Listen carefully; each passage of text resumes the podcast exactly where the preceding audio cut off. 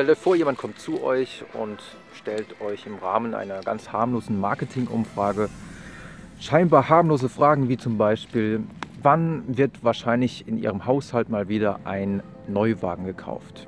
In den nächsten drei bis vier Monaten, fünf bis sieben Monaten, äh, sieben bis neun Monaten und so weiter und so fort.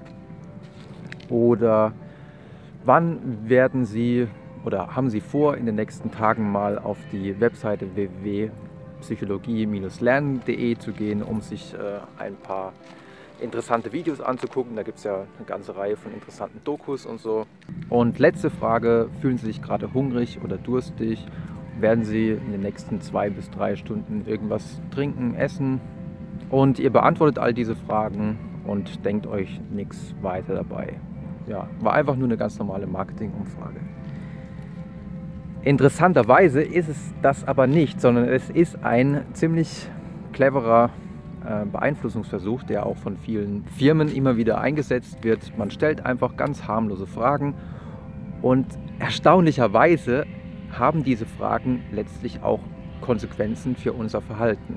Zum Beispiel konnte man sehen, dass wenn man zum Beispiel gefragt hat, ja, mh, hm, wann wird in Ihrem Haushalt mal wahrscheinlich wieder ein äh, Neuwagen gekauft, dann stieg die Wahrscheinlichkeit eines Neuwagenkaufs um 36 Prozent.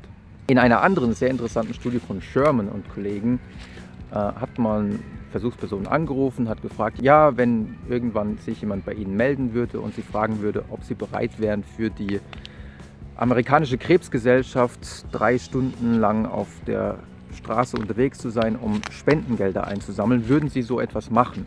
Dann hat sich in der Folge gezeigt, wenn man ein bisschen später dann bei den Leuten wirklich angerufen hat und gefragt hat, ja, ähm, wir sind, also jemand anders hat dann angerufen, ja, wir sind von der amerikanischen Krebsgesellschaft, wären Sie bereit für uns drei Stunden auf der Straße Geld einzusammeln? Dann lag die Bereitschaft, das Geld wirklich einzusammeln bei einen, circa 31 Prozent. Und äh, wenn man vorher diesen Anruf nicht getätigt hatte, also vorher nicht diese ganz normale, harmlose Frage gestellt hatte, dann lag die Wahrscheinlichkeit nur bei ca. 4%.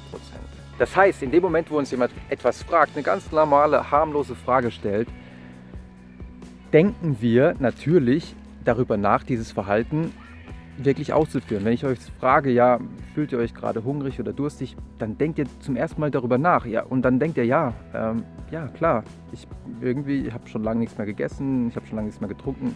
Ja, ich fühle mich vielleicht ein bisschen hungrig und durstig. Oder wenn ich euch frage, ja, wann habt ihr denn mal vor, auf die Webseite psychologie-lernen.de zu gehen?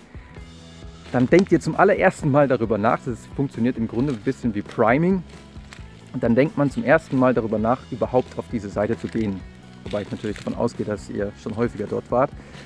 Ähm, und dieser in der Psychologie spricht man vom sogenannten Question Behavior Effekt, weil die Frage, diese harmlose Frage, zieht häufig das befragte Verhalten nach sich.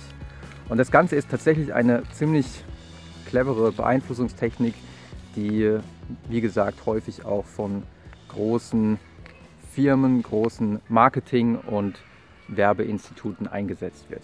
Also wenn ihr das nächste Mal auf der Straße irgendwie eine Umfrage vor die Nase gesetzt bekommt oder im Internet irgendwie ein paar Fragen beantworten soll, wie zum Beispiel, haben Sie vielleicht vor, den VW bla bla bla zu kaufen oder haben Sie vielleicht vor, ein Produkt von Nivea bla bla bla zu kaufen. Seid vorsichtig, weil das ist wirklich ein cleverer Beeinflussungsversuch, weil ihr durch die Frage, obwohl es nur aussieht wie eine ganz normale Konsumentenumfrage, durch die Frage denkt ihr zum ersten Mal darüber nach, überhaupt dieses Produkt oder was auch immer zu kaufen. So viel also zum wirklich sehr interessanten Question Behavior Effekt. Ich hoffe, ihr fandet es interessant und wenn ihr wollt, sehen wir uns beim nächsten Mal wieder.